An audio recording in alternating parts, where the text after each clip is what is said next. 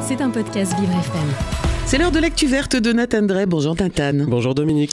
Aujourd'hui, vous nous emmenez en Espagne où la situation météorologique est assez inquiétante. En effet, Dominique, inquiétante, c'est le moins qu'on puisse dire, en tout cas surtout en Catalogne, du côté de Barcelone, où on est en alerte, une ville et ses alentours, où cela fait plus de trois ans qu'il ne pleut pas vraiment, depuis l'automne 2020, avec pour résultat une sécheresse historique, la plus longue et la plus intense depuis 1916. Dans cette ville, on peut lire sur des affiches, l'eau ne tombe pas du ciel une phrase qu'on peut aussi bien comprendre au sens figuré qu'au sens littéral.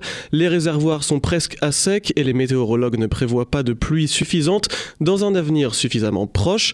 Résultat, l'avant-dernier niveau d'urgence sécheresse a été activé pour toute l'agglomération de Barcelone, ce qui concerne quand même 5 millions de personnes. Une sécheresse si importante que la région se prépare au pire et on imagine l'ampleur du problème quand on sait qu'elle prévoit d'acheminer de l'eau douce par bateau de Tarragone, une ville assez proche, et même de Marseille. Ah oui, quand même. Euh, effectivement, c'est, la situation est grave. Mais les Catalans avaient déjà connu une situation pareille en je ne sais plus quelle année.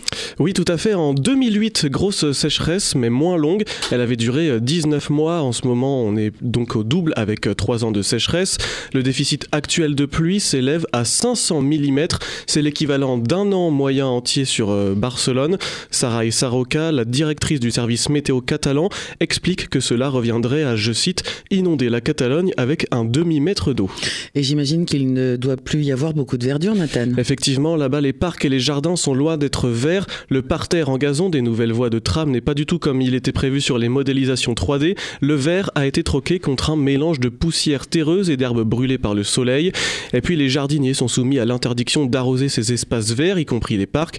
Uniquement ce qu'on appelle l'arrosage de survie est autorisé, même s'il est insuffisant pour maintenir la bonne santé de la végétation.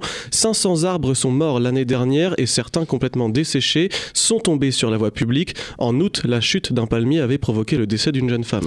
Et les nappes phréatiques ne sont d'aucune aide Malheureusement non, l'approvisionnement en eau à Barcelone, ça a toujours été compliqué pour des raisons géographiques et pour cause, la ville se trouve sur un bassin hydrographique naturellement pauvre en eau, alors qu'en même temps, de base, la pluie se fait rare. Un des principaux réservoirs qui approvisionne Barcelone habituellement est très fortement réduit, seul un liquide verdâtre et stagnant reste. Une église qui était habituellement submergée ne l'est plus. Et un peu plus loin, l'eau qui s'écoule du barrage n'est qu'à un volume extrêmement réduit.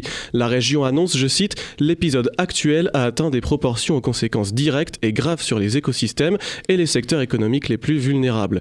Et si on doit parler chiffres, le niveau de remplissage des réservoirs a atteint les 16%, taux à partir duquel est censé être décrété l'état d'urgence. Il, il ne devrait donc pas tarder à être annoncé. Et alors, le fait de décréter l'état d'urgence, ça changera quoi? Alors à partir de là, l'agriculture se verra obligée d'arrêter 80% de l'irrigation et les éleveurs 50% et le niveau maximum d'eau potable par personne pourra descendre jusqu'à 160 litres. À titre de comparaison, en France, on consomme en moyenne 149 litres par personne. Les chercheurs et gestionnaires de l'eau sont désormais conscients qu'avec des sécheresses comme celle-ci, rien ne sera plus comme avant. Il va vraiment falloir qu'on s'adapte. Et eh oui. L'actu verte de Nathan Dress c'est pas toujours drôle, mais il faut en prendre conscience et c'est à écouter tous les matins dans le 7-9 de Vivre FM. C'était un podcast Vivre FM. Si vous avez apprécié ce programme, n'hésitez pas à vous abonner.